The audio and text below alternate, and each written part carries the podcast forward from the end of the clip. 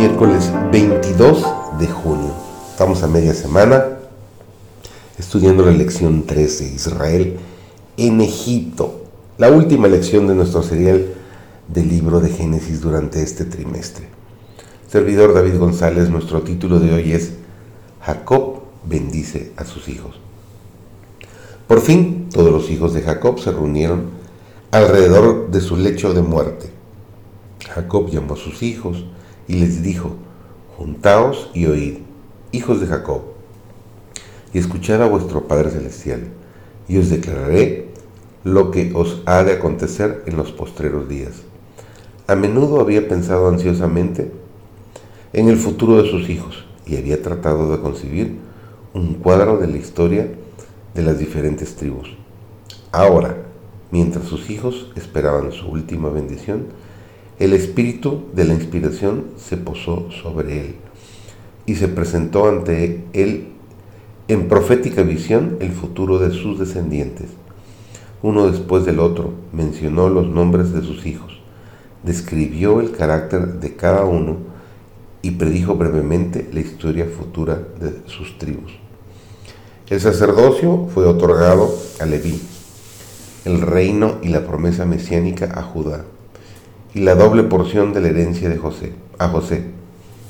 Nunca ascendió la tribu de Rubén a una posición eminente en Israel.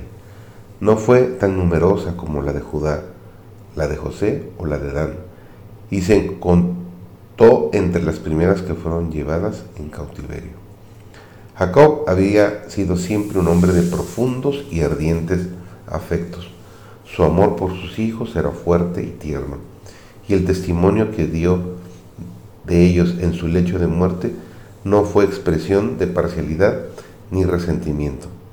Había perdonado a todos y los, y los amó a todos hasta el fin. Su ternura paternal se había expresado solo en palabras de ánimo y de esperanza, pero el poder de Dios se posó sobre él y bajo la influencia de la inspiración fue constreñido a declarar la verdad, por penosa que fuera. Una vez pronunciadas las últimas bendiciones, Jacob repitió el encargo referente al sitio de su entierro. Yo voy a ser reunido con mi pueblo, sepultadme con mis padres, en la cueva que está en el campo de Macpela. Ahí sepultaron a Abraham y a Sara su mujer. Ahí sepultaron a Isaac y a Rebeca su mujer. Allí también sepulté yo a Lea. De esta manera, el último acto de su vida fue manifestar su fe en la promesa de Dios. No todo el mundo ha tomado posiciones con el enemigo y contra Dios. No todos se han vuelto desleales. Queda un remanente que pertenece y permanece fiel a Dios, porque Juan escribe en Apocalipsis 14:12, aquí está la paciencia de los santos los que guardan los mandamientos de Dios y la fe de Jesús.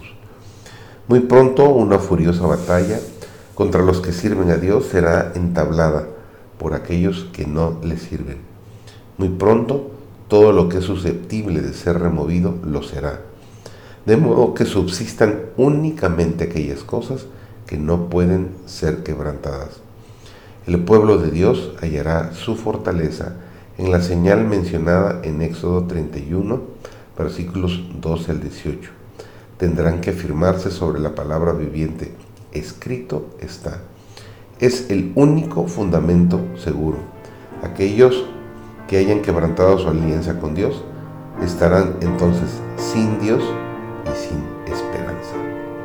Lo que caracterizará de un modo peculiar a los adoradores de Dios será su respeto por el cuarto mandamiento, puesto que es la señal del poder creador de Dios y atestigua que Él tiene derecho a la veneración y el homenaje de los hombres.